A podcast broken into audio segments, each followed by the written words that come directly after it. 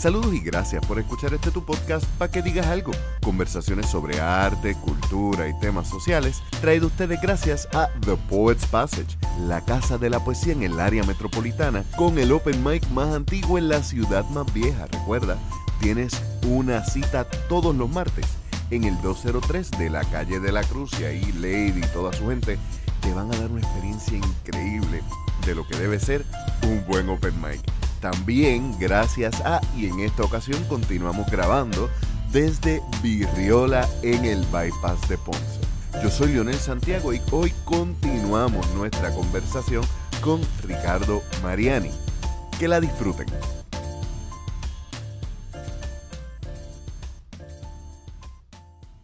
Aquí se justifica la condición por todos lados, ¿no? Como que ah, no, pero sí, aquí tenemos la ciudadanía, ¿no, loco? ¿Qué tú te crees? No, pero si aquí te tacho, aquí tenemos dólares, ¿no? Como que entonces todo eso justifica todo el mal, los daños colaterales, porque son daños colaterales, eso mismo, al no ser directos, son indirectos, no los vemos ahora, pero los vemos después, ¿no? Los daños colaterales de la 936 lo vemos en la economía de hoy. O por ejemplo, el, la cuestión del desarrollo urbano y las costas, como está ahora, pues todo el asunto no tan, tan visible, ¿no? Cayéndose las casas en medio de las orillas y todo el asunto, ¿no? Cuando la mar viniéndose para acá, ¿no? Como que es toda una cuestión que tiene, tiene su cola y vemos los efectos de eso a, largo plazo, exacto, no, no, no ahora. Eh, eh, eso mismo, mientras hablamos ahora, estabas mencionando, ¿no? De estos grupos extremistas, están volviendo a surgir los antropólogos estaban hablando de eso hace poco, decir, vamos a volver a un momento en donde va a volver los, las ideologías pasadas que pensábamos que las habíamos superado van a, a, otra vez porque de alguna manera u otra estamos viviendo en un mundo ahora tan, tan globalizado, tan conectado que las naciones, los nacionalismos están... Es que estamos globalizados pero estamos polarizados. Eso, eso. Tenemos mayor conexión con la otra edad, pero tenemos... Pero estamos desconectados al ver de... de sí, No, hay menos paciencia para la otra edad. Yo creo que hoy en día uno de los libros que debería ser obligado a nivel básico son libros como Los Despreciados de la Tierra.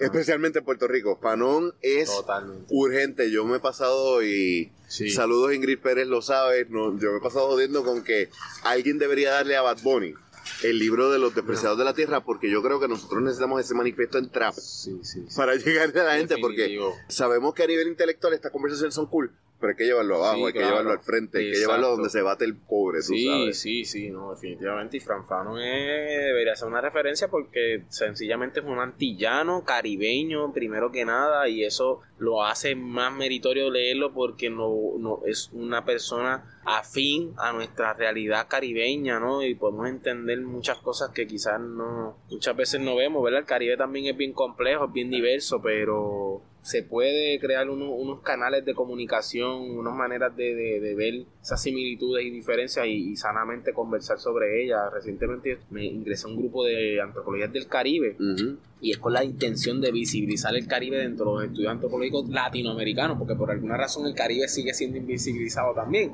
Eso te quería preguntar. otro tema de discusión. Te quería preguntar qué tanto el Caribe es separado de Centro y Suramérica y qué tanto somos parte de, porque a nosotros muchas veces se nos olvida en Puerto Rico que el Caribe es mucho más que cuatro países, Cuba, República Dominicana, Haití y Puerto Rico. Y hay un montón de islitas donde vive gente que no son hispanos, que no son latinos, Totalmente. pero que compartimos un montón de cosas, porque como dice Julie, la única diferencia cuál es? La parada del barco. Correcto. Y quien guiaba el barco, porque tú sabes, hay unos que son anglos, hay unos que son latinos. Pero estamos en la misma área, o sea que los indígenas eran los mismos. Exacto. Los negros que trajeron eran los mismos. Así que esas dos etnias sirven como agente unificador. Claro, claro, sí. ¿no? Y si lo vemos volviendo a esa pregunta que me hiciste ahorita ahora, de, caso de Argentina, por ejemplo, pues sí, también, así como te digo lo de las preguntas, otra cosa que pasaba era, por ejemplo, cuando me iban a llamar, cuando iban a decir Puerto Rico, por alguna razón, de 10, 8 decían Costa Rica. Está bien, creo que no se debe tomar personal. Costa Rica, Puerto Rico, bueno. Está bien, pero de 8 a 10. Pero era constante, pasaba mucho porque a lo que estamos hablando, ¿no? Puerto Rico muchas veces inclusive no saben dónde está. Y muchas veces no saben ni dónde está Cuba ni República Dominicana. O sea, el Caribe es invisible para Sudamérica específicamente.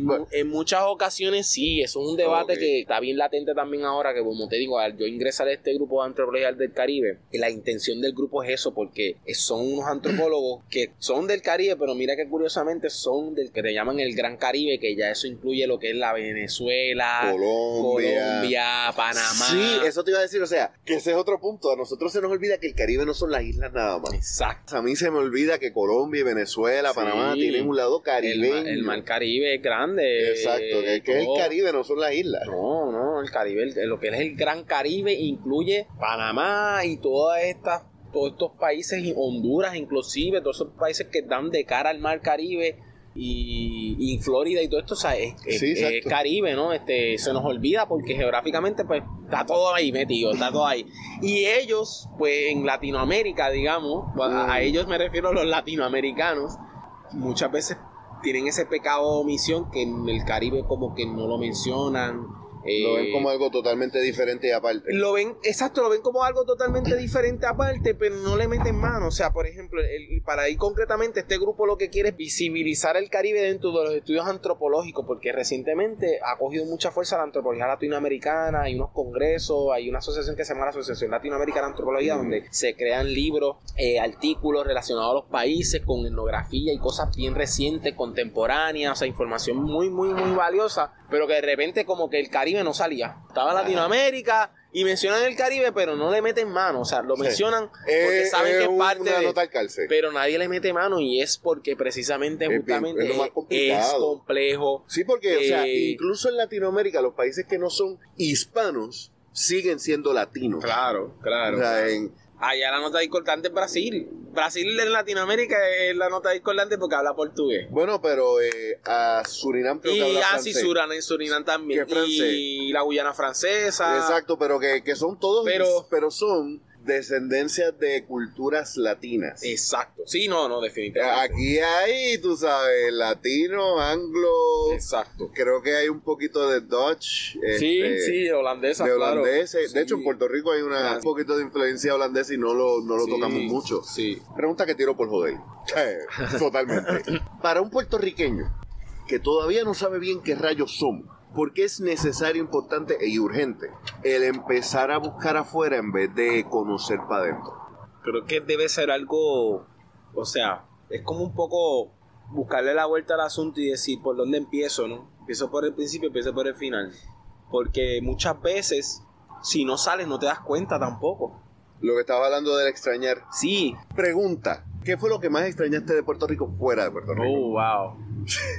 Yo creo que desde lo más fondo, de lo más profundo de mi corazón, yo diría que el clima. Porque a pesar de que tiene, se, tiene marcadas las temporadas y es súper hermoso, eh, el frío es espeluznante. algo del Caribe es la constancia en el calor. Ahí sí, no, yo, ya yo, ahí yo decía, olvídate, prefiero estar en casa en calzoncillo con el abanico puesto.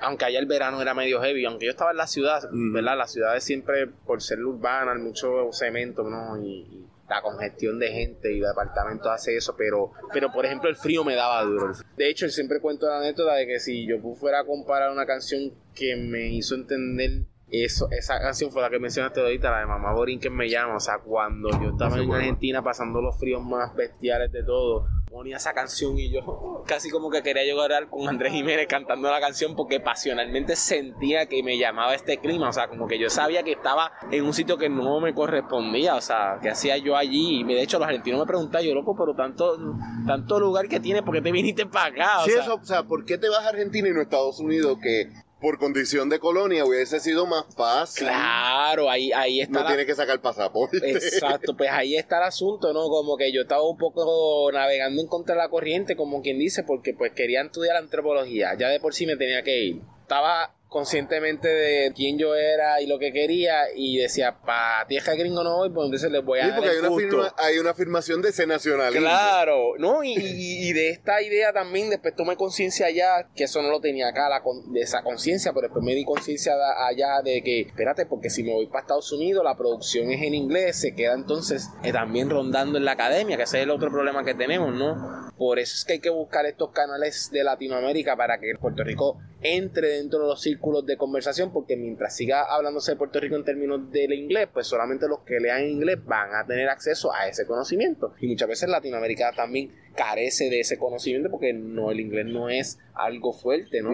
Este sí a nosotros nosotros de hecho se, se evade peor que nosotros nosotros lo evadimos pues nosotros lo tenemos aquí en todos lados nosotros lo evadimos pero lo endiosamos. Claro. Lamentablemente. No, aquí hasta todo el mundo lo repite con el caballo, ¿no? Como que no, por lo tu día aprender inglés rápido, pero espérate, yo no tengo nada en contra por aprender inglés, pero no digas inglés, por, aprende idiomas.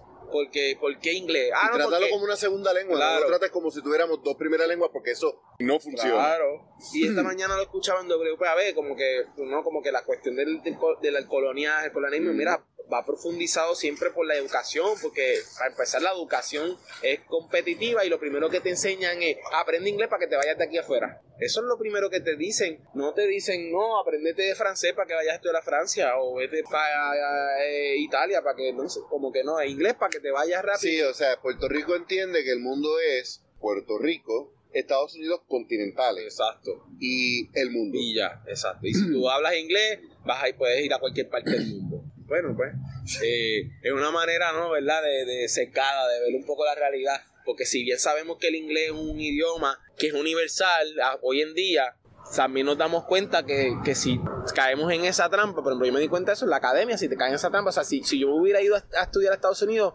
mi maestría, todo estuviera en inglés entonces muchas veces eso se queda allá y no, no sale acá, ¿no? Como que no solo eso, hay, la producción que, hay que ser bien honestos también y entender que en una carrera como la tuya, si tú te vas a Estados Unidos tú no vas a tener los mismos referentes que hubieras tenido en Argentina. Esa otra también. Y no hubieras podido entender específicamente nuestro lugar en Latinoamérica. Correcto, correcto. O sea, el enfoque hubiera sido otro, los autores hubieran sido otros, el interés quizás hubiera sido otro, no, no. Pues yo estaba como que en esa, ¿no? En esa, esa en, cuestión de que no, yo quería estudiar en Latinoamérica.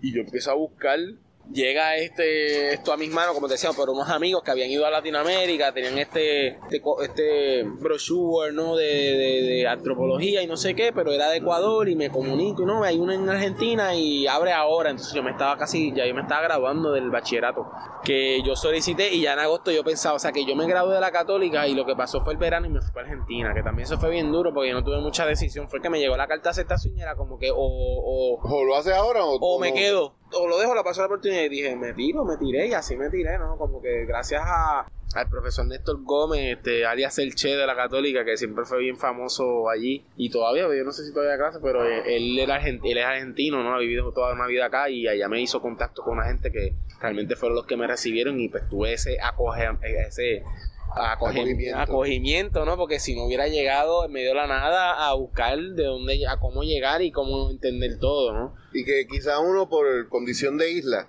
que, no tiene primera vez que quizás uso esta palabra en el contexto derogativo, ¿verdad? Pero nos sentimos tan jíbaros. Sí. en comparación a un país que tiene fronteras físicas, porque no estamos acostumbrados más que afuera de Estados Unidos. Total de hecho, nosotros hablamos de allá afuera y se nos olvidan que hay ciento y pico de países y hablamos de allá afuera Estados Unidos. Que fue un choque cultural también, porque nosotros estamos bien estadounizados en cuanto a nuestra cultura. De momento tú encontraste con un país que sí es bien similar en algunos detalles, pero el acento es otro.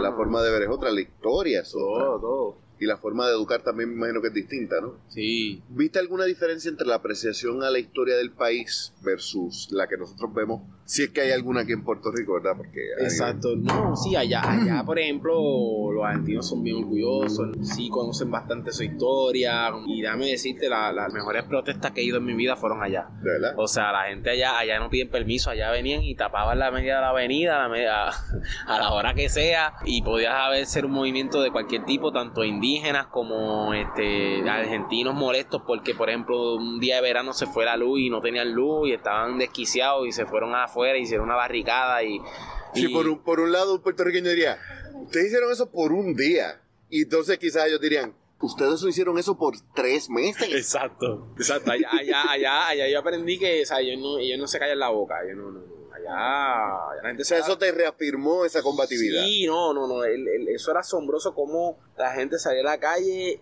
y había autoconvocatoria y la gente llegaba y bloqueaba la calle y se formaba el desmadre y venían a sacarnos con balas de goma sí y con pendejas de, esa que tiran agua con, con pepper. La resistencia que viste allá es muy grande en comparación a la que vemos aquí de los guardias. Definitivamente no no, no. Y, digamos pues quizás esa reafirmación no de, ellos como país este bien sólida es bien sólida no como ellos están bien claros se, se reafirman mucho es claro que igual pues como todo no hay su sus divisiones, ¿no? Están los argentinos que creen que Argentina debería ser más gringo, debería tener más ingresos del dólar, o más, estar más aliado a Estados Unidos, y otros piensan que no, que deben estar más aliados a España, ¿no? Y están los bien nacionalistas que dicen no, para nada ninguno, todo para, para nosotros, ¿no? Como que hay todo un debate allá Corrígeme, me parece que Argentina quizás ese es uno de los pocos, si no el único, que todavía tienen grupos de cabezas de piel skinheads. Este, sí, yo. Y hay movimientos como que neonazis. Me parece que sí, yo llegué a ver gente en la calle que podía tener ese aspecto. No sé cuán sólido esté. Sí, obviamente, pues hay un, eh, un vínculo con la cuestión alemana y durante la época nazi, porque se dice que Perón aceptó un montón ¿no? de alemanes. Se dice no sí, sí, sí está, comprobado porque, este, digamos, fue un tipo de asilo político que se. Y no solamente eso, antes de, Hitler ya había una comunidad. Eso te iba a decir. Eso fue lo que. Y de italianos también, que de no, exacto. Eh, Argentina tiene una herencia bien grande de Europa, o sea, ya los apellidos son mayoritariamente, tú lo escuchas, son italianos, o alemanes, o franceses. No sale de esas tres. Esos son como los tres apellidos, y obviamente, pues los latinos, los pero los más, más, más, más, más que se repiten son italianos, muchas veces son alemanes. Hay historia ¿no? de, muchos países europeos que llegaron allá y, y pues eh, Argentina estuvo mucho tiempo batallando. Después, cuando se coge la independencia, estuvieron un par de países eh, fastidiando allá porque se querían quedar, como quien dicen, con, con, pedazos. ¿no? De hecho, creo que pedacitos que, aunque son de otros países, históricamente los argentinos. Ese Malvinas, por ejemplo Malvinas es un debate intenso y le pertenece a Inglaterra, pero son. Pero la pelearon hasta los 80, ¿no? Sí, sí, sí, todavía, y todavía hay debates de eso. y todavía. Y de hecho, el debate allí es bien similar al de acá, porque lo que se dice es como que si allá se hace un, un, referéndum y, y por ejemplo dice a la gente que quiere ser este, si quieren tener la ciudadanía argentina o la inglesa, van a decirle inglesa. sí, sí. Por, por sí, porque sí, porque pues, pues, pues sí, porque pues, tiene más beneficios por algunas por razones que no, no las vamos a hacer porque no, las, no vivimos allí, pero probablemente sea la misma que nosotros, ¿no? porque nos dan cupones, por razones porque coloniales, viajar allá. Por razones coloniales, porque Inglaterra tiene los beneficios de haber explotado un montón de colonias también. Soy ciudadano británico, pues puedo ir a cualquier parte aquí, puedo tener estos derechos y pues, aunque sean argentinos los que vivan ahí, la ciudadanía tienen inglesa y no la van a soltar. Eso es un debate súper intenso, es bien intenso porque de verdad este, crea, ahí también hay un capítulo oscuro ahí, ¿no? De, de Argentina y murió mucha gente joven que la mandaron para allá a guerrear y en un momento dado que tenían palos de escoba para pelear, o sea, una cosa muy ridícula, o escopetas súper viejas que no funcionaron y fue casi como una masacre, ¿no? Lo que hubo ahí. Y hay veteranos todavía que, que no, no están estaban luchando para que le dieran una pensión porque no muchas sí, no se les reconoce igual. Así que todo eso crea unos debates. La gente tiene sus, sus, traumas políticos y situaciones políticas que son bien diferentes a las nuestras.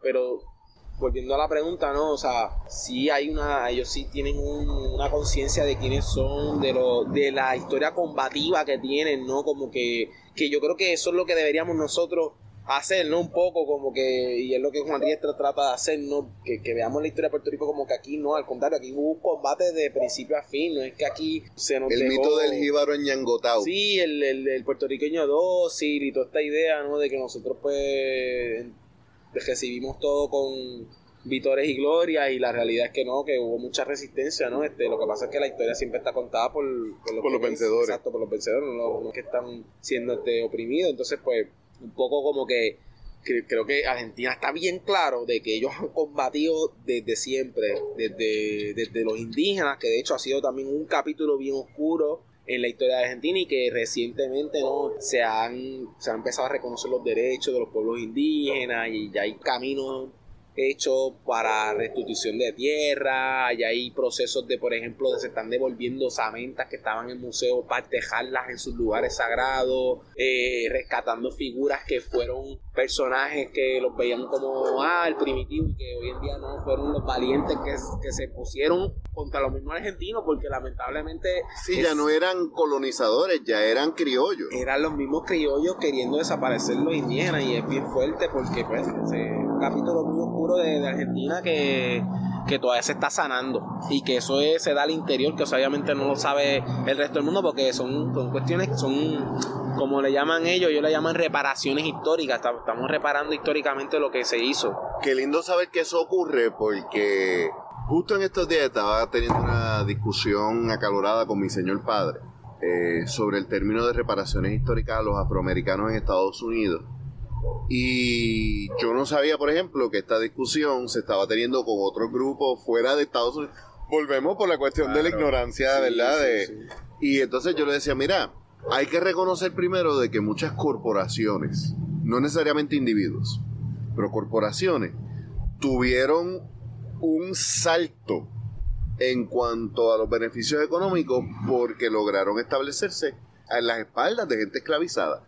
Yo creo que esas corporaciones específicamente deberían exigirse las reparaciones a nivel de sociedad, no necesariamente a nivel de individual, pero que es bueno saber que sí se está haciendo y que hay unos modelos que si miramos fuera de Gringolandia, podemos ver, ¿verdad?, que, se puede hacer. Sí, sí, sí, sí, sí, muchas están en marcha, están, se está trabajando mucho eso en, América Latina, ¿no? Este, esa, esa cuestión de la Sí que, que las reparaciones no, no solamente hay un modelo y hay no hay un solo motivador que cuando vemos la historia fuera de Puerto Rico vemos, mira, sí, hay muchos grupos que han sido oprimidos, hay muchos grupos que se han liberado y hay muchos que son ejemplos que podríamos utilizar, ¿no?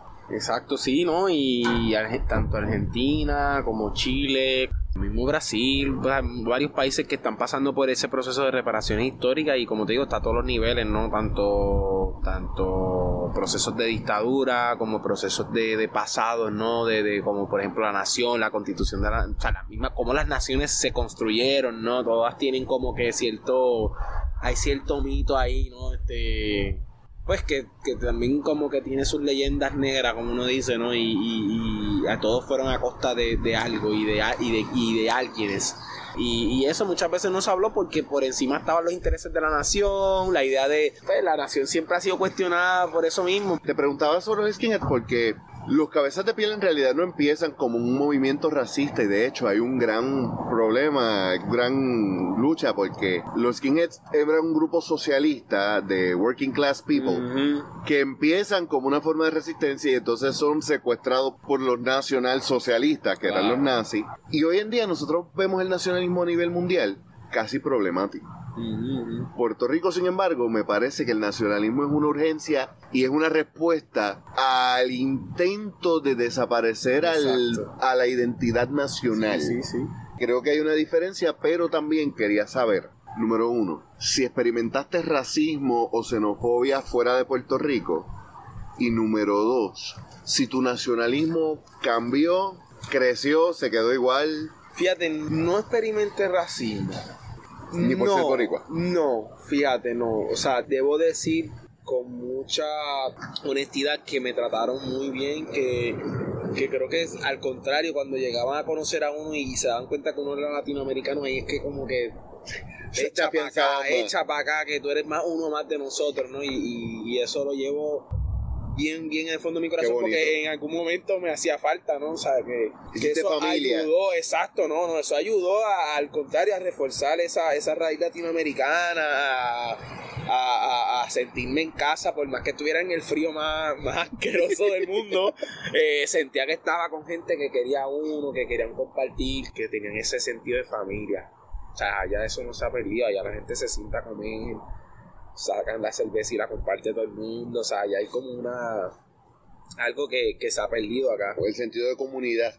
eso está allí latente, tanto a nivel familiar como cuando llega alguien extranjero, ¿no? Como que a ti, así, muchas veces me abría la casa y eso era, o sea, banquete y dale para aquí y dale para allá, o sea, como que no, no, allá sí que eso de verdad se nota. Tú ves esa, esa parte latinoamericana es bien bonita. Este, ahora, obviamente, el ser puertorriqueño, por alguna razón, yo abrir la boca a hablar y qué sé yo, eh, creaba curiosidad y era cierto alien a la sí, hora de... somos latinos, pero no somos los mismos que ellos están acostumbrados ellos como que no, y, y, obviamente nunca lo pegaban de una, porque siempre era, eres cubano, eres dominicano, eres, eres venezolano o eres colombiano, pero jamás nunca eres boricua, ¿me entiendes? Eso no pasaba. Sí, me imagino, por ejemplo, que la cuestión de que confunden Puerto Rico con Costa Rica es porque están más acostumbrados a los ticos que a los boricuas. Exacto, porque allá, por ejemplo, y de hecho más a, Dominicana, yo conocí muchos argentinos que muchas veces cogía vacaciones y se iba para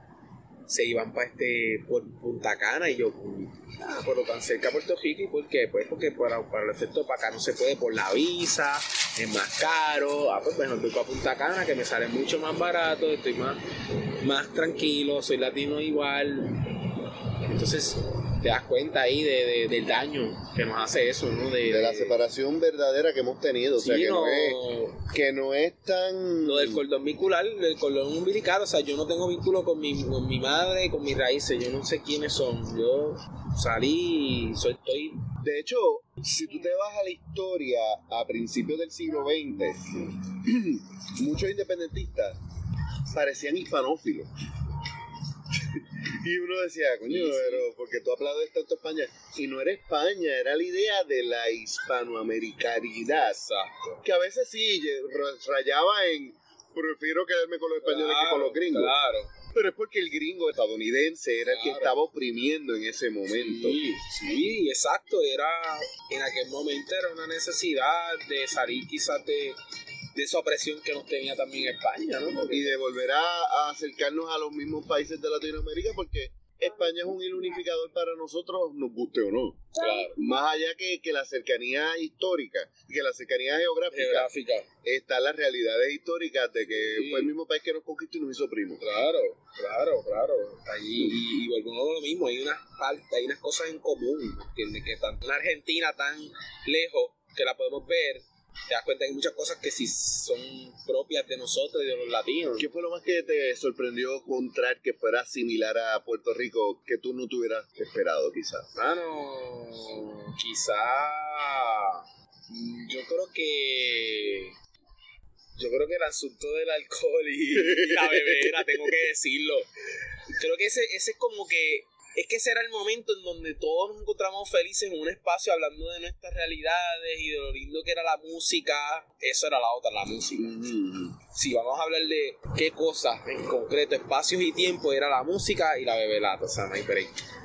Porque por fuera de eso había muchas cosas que eran bien diferentes, ¿me entiendes? La comida, el clima, como te digo, las palabras, o sea, que había muchas cosas que uno decía, es bien diferente, pero habían otras que uno decía, espérate, pero esto es igual que allá, ¿me entiendes? O, o la parte de la familia, la parte de, de vacilón, de, de montarse la alpana, la parte del serrucho, vamos a hacer un serrucho y comprar aquí para esto, la parte esa también de otro pana, vamos a hacer comida para todo el mundo, que aquí comen, que aquí donde comen dos, comen tres, comen cuatro, o sea, eso es, eso es parte de, la realidad de allá, ¿me entiendes? Como que esa es... Esa hospitalidad. Sí, la, lo que es la hospitalidad, la parte de la música como, como una manera de, de cohesión social, de, de, compartir y eso, y obviamente pues la excusa, el alcohol, digo el alcohol porque era una manera de conectar. Lubricante social. No, exacto, y era, y era, y era, eso era como que se repetía, ¿no? O sea, se, juntaban los, se juntaban los argentinos, se juntaban los, los, peruanos, se juntaban los mexicanos y el día de que eso era todo el mundo sabía lo que era beber. y tú tenías que beber representando a tu país. Claro, no, no, dale, dale, dale, dale, dale. y, y la verdad que en esa parte también yo digo, coño, eh, eh, es algo que yo me sentía a gusto cuando estaba en esos momentos con ellos bebiendo y teniendo ese momento de esparcimiento, ¿no? Muchas veces yo me juntaba con los mismos de la, de antropología, pero tenía experiencia también con la gente de capoeira, que, que, era otro mundo, otro círculo, pero tenía el mismo feeling, ¿no? Todos sabían, todos eh, sabían lo que era Vamos a beber y joder. Exacto. Es necesario. Es necesario. Y hablar de los problemas y la política, o sea, como que yo creo que eso... Yo tenía eh, un pana que decía, es necesario por el bien de la salud mental mirar para lejos y arreglar el mundo. Ajá, ajá, Es sentarse a hablar mierda. Totalmente. Que en tu caso sí es arreglar el mundo porque parte de lo que es la antropología Claro, claro. es buscar no solamente quién carajo somos, sino Exacto. cómo estamos aquí y qué podemos hacer ¿Qué para podemos mejorar. hacer? Antropología, pero tenía experiencia también con la gente de capoeira, que, que era otro mundo, otro círculo, pero tenía el mismo feeling, ¿no? Todos sabían, todos eh, sabían lo que era. Vamos a beber y joder. Exacto. Es necesario. Es y necesario. hablar de los problemas y la Exacto. política, o sea, como que yo creo que eso... Yo tenía eh, un pana que decía, es necesario por el bien de la salud mental mirar para lejos y arreglar el mundo. Ajá, Es sentarse a hablar mierda. Totalmente. Que en tu caso sí es arreglar el mundo porque parte de lo que es la antropología Claro, claro. es buscar no solamente quién carajo somos, sino Exacto. cómo estamos aquí y qué podemos hacer ¿Qué para podemos mejorar. hacer? Ya mencionaste entonces al otro tema para dónde vamos. Tienes ahí unos instrumentos. La capoeira. Ya nosotros habíamos tenido a Carlos Ciorro hablando del Coco Ballet. La capoeira es un poquito más conocida en todos aquellos que somos hijos de los 90. Recordamos que hubo una película que comercializó y hizo famoso este arte marcial brasileño o Yo prefiero llamarlo afro-brasileño. afro-brasileño. Sí, o sea, correcto. porque para empezar, quería hacer esa distinción porque he escuchado a quienes dicen no, es de Angola, hay quienes dicen, bueno, era de gente esclavizada en Angola, pero nace en Brasil, y hay quien dice, prefiero decir que es brasileña porque sé que nació en Brasil, pero yo no sé quiénes eran los primeros que lo Mm. trabajaron. Sí, eh, exacto. Ese, ese debate, digamos, un poco controversial porque hasta cierto punto, pues, como que todavía no hay una evidencia fehaciente totalmente como que concreta de que lo que existe en Brasil está en África. No hay. No hay nada sin... Me imagino que ya ha llegado, pero no hay nada Exacto. que era autóctono, indígena. No hay nada, endémico. no hay nada. Mira, yo, ¿verdad? hasta donde yo sé que pues, eh, he leído ciertas cuestiones, he visto documentales. ¿Qué pasa? Sí hay un vínculo con Angola, indiscutiblemente, porque los portugueses colonizaron Angola desde hace mucho tiempo, era una colonia portuguesa desde hace mucho tiempo inclusive, y con Cioro después tendremos, tendré esta conversación porque hemos hablado, él ha estado muy recientemente, ¿no? Este, muy estudiando, ¿no? Eh, esto del pero él también ha estado bien eh, atento a lo que es la cuestión Bantú.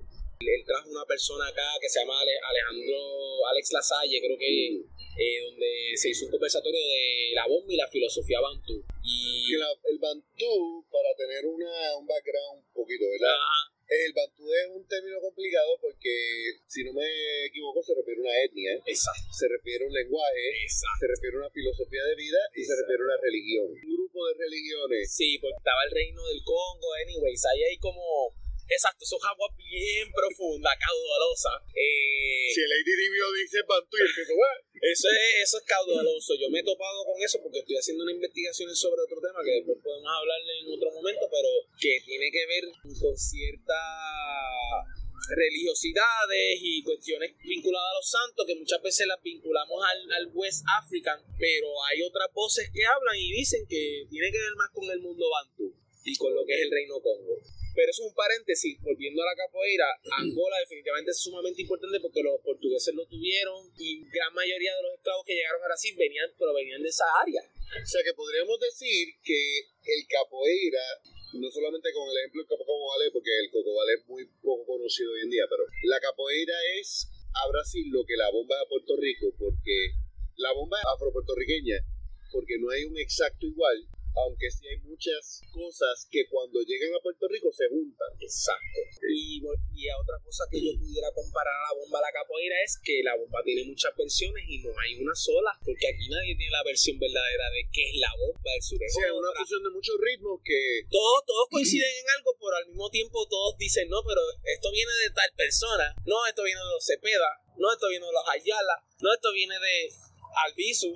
Pregunta antes que continuemos. Tú llegas al capoeira, Claro, pues te cuento la historia brevemente. Ah. Yo estaba haciendo mi bachillerato en la católica. A mí siempre me gustó los deportes, yo practicaba baloncesto un tiempo, después cuando entré a la católica me puse a hacer este soccer, fútbol, ¿verdad? Balompié, entonces después tuve un tiempito coqueteando también con la skateboarding, pues, que era algo que lo había retomado porque de chamaquito con los 12 empojía, pero me quité, volví a hacerlo, después me quité y no, he vuelto más porque... ¿Te diste cuenta que eso es para No, y eso es para y eso es para quebrarte encanto. O sea, prefiero hacer capoeira mil veces que que esto. La cuestión es que en ese intersticio de practicando cosas, de que yo quería seguir como que manteniéndome, haciendo ejercicio en algo que me gustara, pero que al mismo tiempo, ¿verdad? Eh, no me comprometiera en el sentido de que, por ejemplo, pues soccer no podía, podía hacerlo por hobby, pero no iba a llegar a ser un equipo.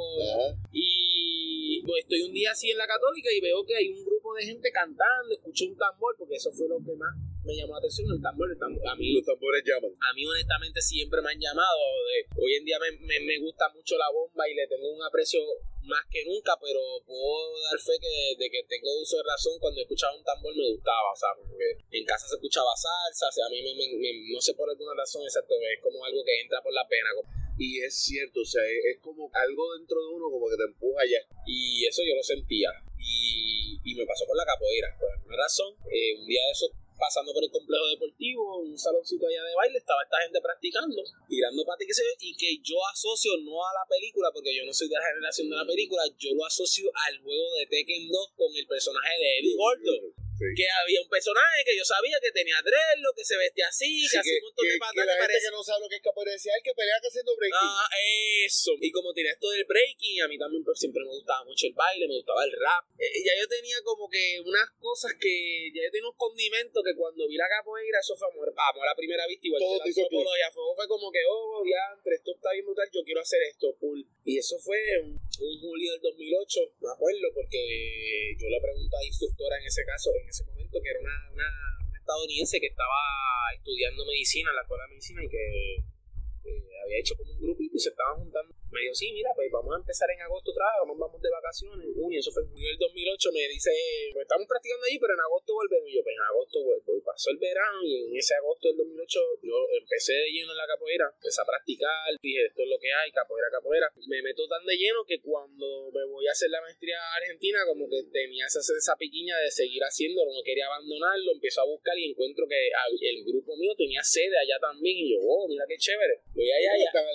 Exacto. Exacto, y hay más comunicación con el país de Brasil, y tanto así que el, maestro que estaba en ese momento era brasileño, que dicho sea de paso, de este fin de semana le dieron el último rango, o sea, se volvió maestro y lo mandé una felicidad, y, ¿verdad? Diciéndole como que... Sí, que había subido unos videos. Que para, que para mí era importante, se lo dije personalmente, para mí era importante ese, ese logro, porque pues para mí él, él, es técnicamente mi primer maestro. Acá no teníamos un maestro, eran unos muchachos que sabían algo y que estaban aprendiendo y que estaban enseñando, porque también se los agradezco, porque sin ellos no hubiera podido tampoco. Pero allá honestamente es cuando empiezo a entender la cultura, la música, el grupo del cual venía lo empiezo a entender, porque el, el grupo yo, yo me meto acá, me compro un uniforme y todo, pero no tenía mucho background. Cuando llego ahí entiendo el background. La, la gente no entiende que la diferencia entre aprender a pelear de un estilo y una arte marcial, que también es una filosofía. Claro. Hay un historial detrás, no es solamente una técnica, es porque esta técnica y no otra. Exacto. Y, ahí exacto te empiezo a entender la cuestión de los toques, la cuestión de la importancia del idioma, la importancia de, entender la historia, no solamente practicar la, la, capoeira porque practicarla, sino que eso mismo, cuando una, una persona me pregunte qué es capoeira, pues yo poder contestarle con cuestiones históricas y no simplemente decirle, pues algo que ¿Qué significa capoeira? Bueno, de hecho, capoeira es una palabra, pues como lo mismo, esta es la teoría y la, la más aceptada porque pueden haber otras, pero es de dos palabras que es capo y eira y, y básicamente son dos palabras guaraní, o sea, que vienen del indígena, que lo que significa es... O sea, que eso le da incluso más peso a la idea de que sea, de que sea brasileño. Exacto, es más mestiza que otra cosa, porque el mismo nombre capoeira viene de esas dos palabras del tupi guaraní, que significa, para decírtelo como así, bien burdamente, es como mata aplastada. Y básicamente es como cuando tú dejas una piscina mucho tiempo en la grama y la sacas, ¿qué pasa? Que está toda esto seca, ¿verdad? Ahí había una supuesta manera de decirle eso a unos lugares donde practicaban capoeira, porque de tanto practicarlo, ah. porque la capoeira la practicaban mayormente.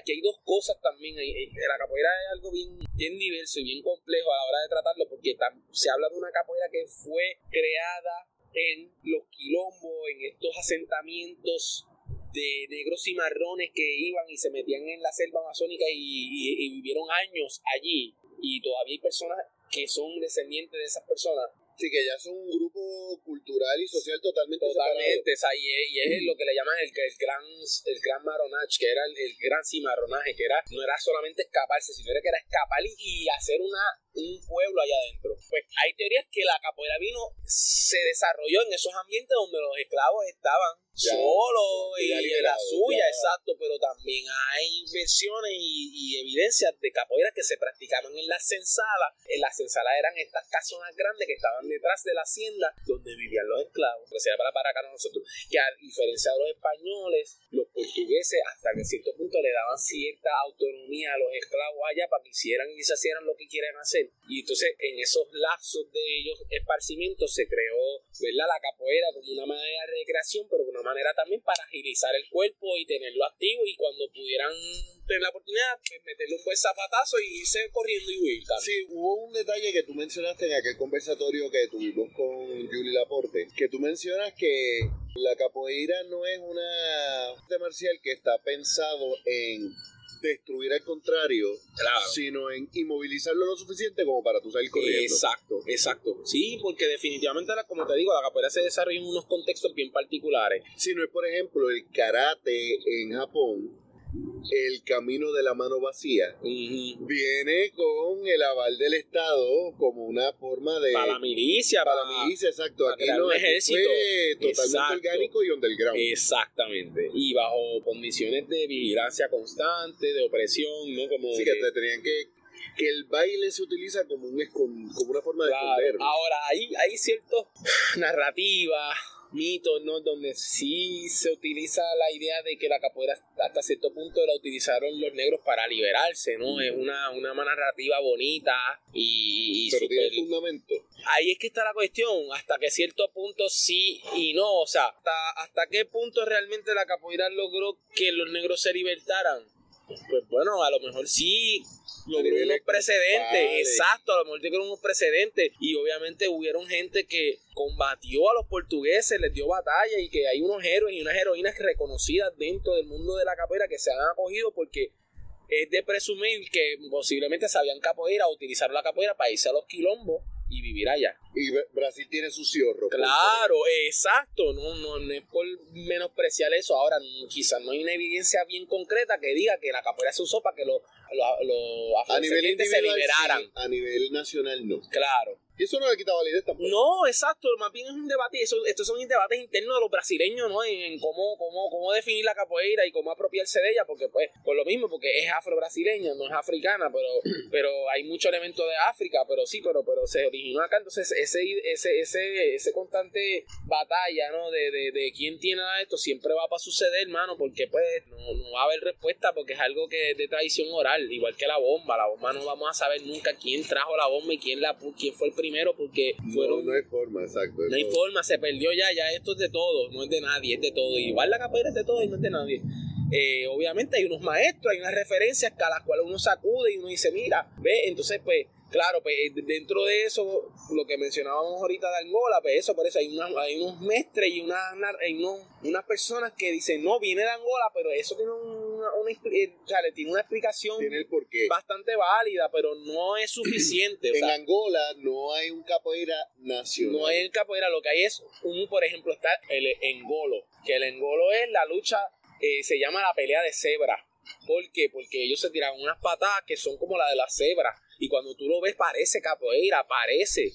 Pero igual que el Laja en Martinica, que se tiraban unas patadas y parece a la bomba porque es con tambor y se están tirando unas patadas y parece que. No conocía eso. Sí, pregúntale a Casiero que también sabe de eso. De hecho, en África es bien interesante porque nosotros hablamos de artes marciales y pensamos originalmente en Asia y específicamente o en China o, o en Japón que Asia tiene todo su te vas a las Filipinas y un montón de cosas, pero África es muy rica en un historial de, de, distintas formas de, de, artes marciales que incluso tú las ves y son más brutales que las de, de Japón o de, China. De hecho, todo esto que te estoy diciendo mayormente lo sé porque yo no, ese libro no lo terminé porque es bastante eh, denso, pero eh, se llama, te lo puedo pasar por PDF porque está, está acceso libre, pero es, es, de capoeira, se llama Capoeira History of, of Afro-Brazilian Martial Arts. Y este autor historiador va y va a África, va al Caribe y coge todas las artes marciales. Entonces ahí está la engolo,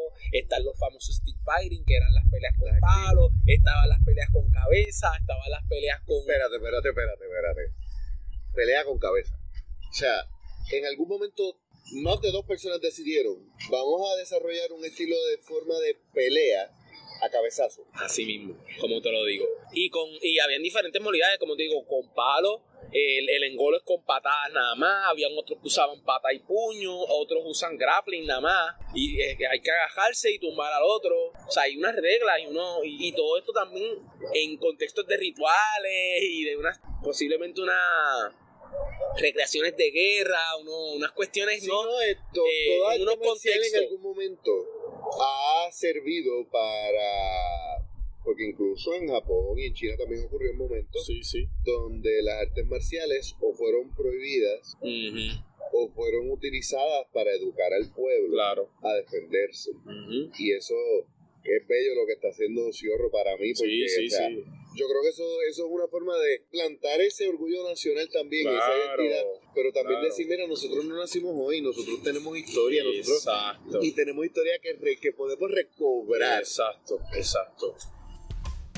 Y vamos parando aquí el día de hoy, todavía queda muchísimo para desemboñar de esta conversación y creo que tenemos bastante para digerir de lo conversado con Ricardo Mariani.